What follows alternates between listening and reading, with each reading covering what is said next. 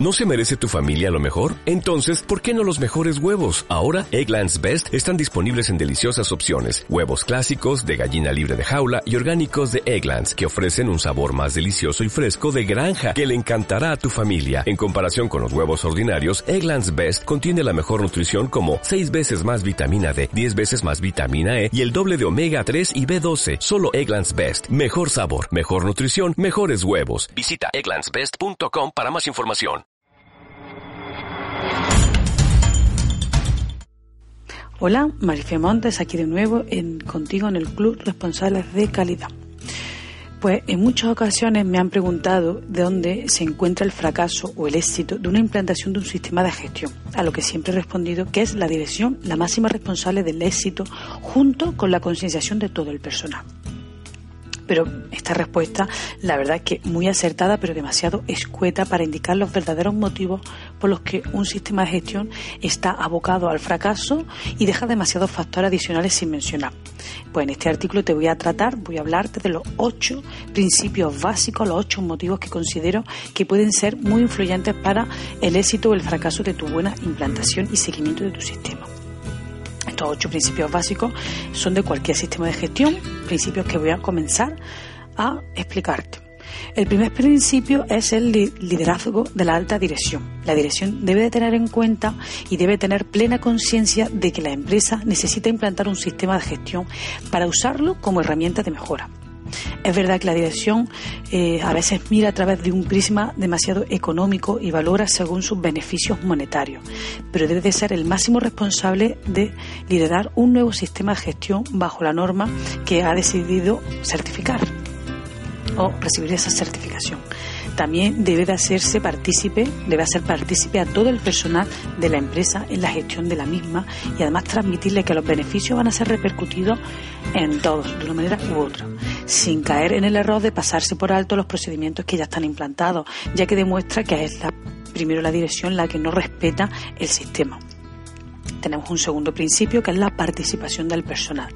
Aquí es donde recae sobre cada uno del personal de la empresa y es un principal también motivo de fracaso. En primer lugar, por el responsable de calidad que por regla general pues ha sido asignado a dedo o, la persona que se le ha encargado que menos trabajo tenía o al becario de turno o al simple administrativo. ¿Vale? sin menospreciar a ninguno de estos puestos de trabajo, pero quizás no son los más adecuados. El responsable de, calidad pues debe de ser una persona que tenga libertad plena de comunicarse con todos los departamentos de la empresa y que tenga un conocimiento profundo de cada uno de los procesos de la empresa y pueda intervenir en ellos que disponga de capacidad de decisión para resolver y gestionar las incidencias que se detecten.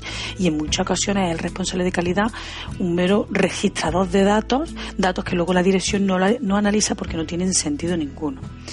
Pues el responsable de calidad también debe de tener la capacidad de alinear el sistema de gestión con el éxito del negocio a través de un enfoque mucho más proactivo dirigido no solo al logro de los objetivos de calidad, sino también al de los objetivos del negocio, incluyendo también los financieros, ¿por qué no?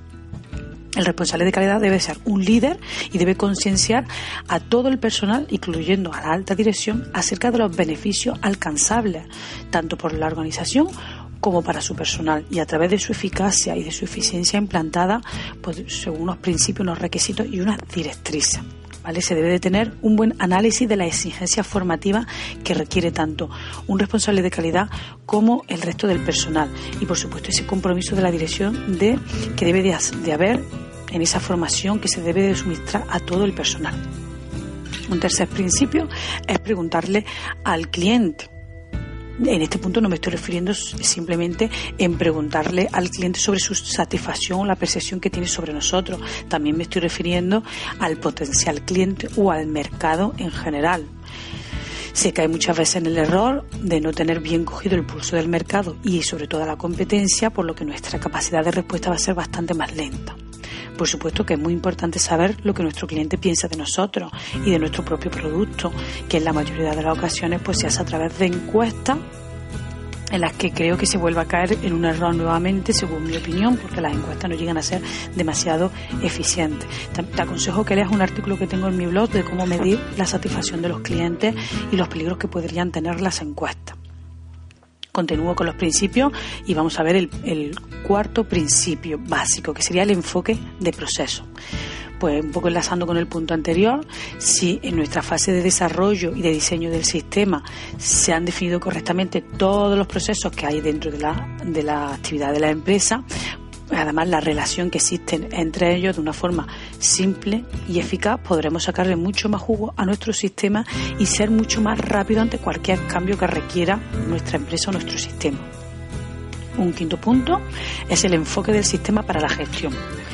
Al igual que es muy decisivo la identificación de los procesos, también es de gran importancia que el sistema se, se desarrolle a un nivel documental que refleje fielmente los procedimientos que se están llevando a cabo por motivos de tiempo y también económicos, también decirlo, pues se contratan servicios que están a un bajo precio y que lo que acaban haciendo es un copia y pega sin que realmente el sistema que se está implantando nos esté sirviendo realmente con nuestros objetivos. Hay sistemas que nos pueden servir para una fábrica de embutidos como para un concesionario de coches porque no están personalizados. De esta manera el sistema pues está seguro condenado al fracaso antes o después. Pero hay también ocasiones que nos encontramos un sistema que se ha adaptado perfectamente a la empresa, pero se ha llegado a crear un sistema tan extenso y tan eh, con tantísima documentación que no hay forma humana de leerlo, por lo que tampoco va a ser operativo. Yo te aconsejo que la documentación sea lo más esquemática posible, que sea lo más esquemática posible sin que se pierda información y que sea el sistema el que se adapte a las exigencias de la empresa y no a la inversa. El sexto principio es la mejora continua. Este es uno de los principios básicos que más olvidados pues, se encuentran dentro de un sistema. Cualquier norma o cualquier protocolo nos indica como requisito que, pues, que se debe hacer auditorías internas programadas, revisiones del sistema, evaluaciones, inspecciones, con el principal propósito de analizar ese dato que hemos ido recogiendo y usarlo para mejorar el sistema. Por regla general, los objetivos de la dirección y los objetivos del sistema pues, van a llevar rumbos muy distintos y se tiende a poner acciones de mejora dentro de un sistema muy ideales idealistas, pero que realmente tan solo sirven para cubrir el expediente entre comillas y continuar con nuestro proceso de certificación. Luego, el séptimo principio es el, el enfoque basado en hechos para tomar las decisiones. Son muchos los datos y registros que tanto diaria, semanal, mensualmente se recopilan, sí que es verdad, pero hagámoslo de la, hagámonos la siguiente pregunta. ¿Hacemos un buen análisis de todos esos datos? Mira, la respuesta seguro que es no. Es muy frecuente encontrar registros de muchísimos datos que se recopilan sin sentido, mientras que se están obviando datos que nos pueden ser bastante relevantes. No se debe de considerar una pérdida de tiempo el pararse un momento, el formular indicadores de procesos de relevancia, indicadores que nos proporcionen datos que luego nos puedan servir para mejorar o para controlar mejor nuestro proceso. Datos que nos aporten información importante para una posterior toma de decisión positiva. Y ya por último, el octavo principio es el contacto con el proveedor.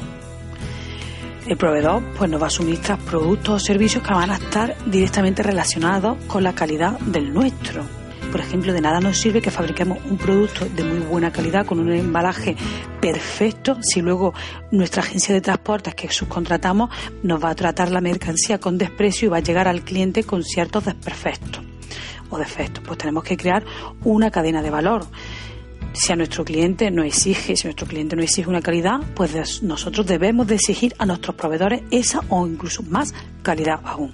Pues bien, aquí ya en este artículo te he descrito los ocho principios básicos de un sistema de gestión de calidad. Seguro pues que tú tienes opinión sobre ellos, si quieres dejarla en, en algún comentario y por supuesto si tienes alguna duda o necesitas algo más, puedes encontrarme en el Club Responsable de Calidad. Muchas gracias. ¿No se merece tu familia lo mejor? Entonces, ¿por qué no los mejores huevos? Ahora, Egglands Best están disponibles en deliciosas opciones. Huevos clásicos, de gallina libre de jaula y orgánicos de Egglands, que ofrecen un sabor más delicioso y fresco de granja, que le encantará a tu familia. En comparación con los huevos ordinarios, Egglands Best contiene la mejor nutrición como 6 veces más vitamina D, 10 veces más vitamina E y el doble de omega 3 y B12. Solo Egglands Best. Mejor sabor, mejor nutrición, mejores huevos. Visita egglandsbest.com para más información.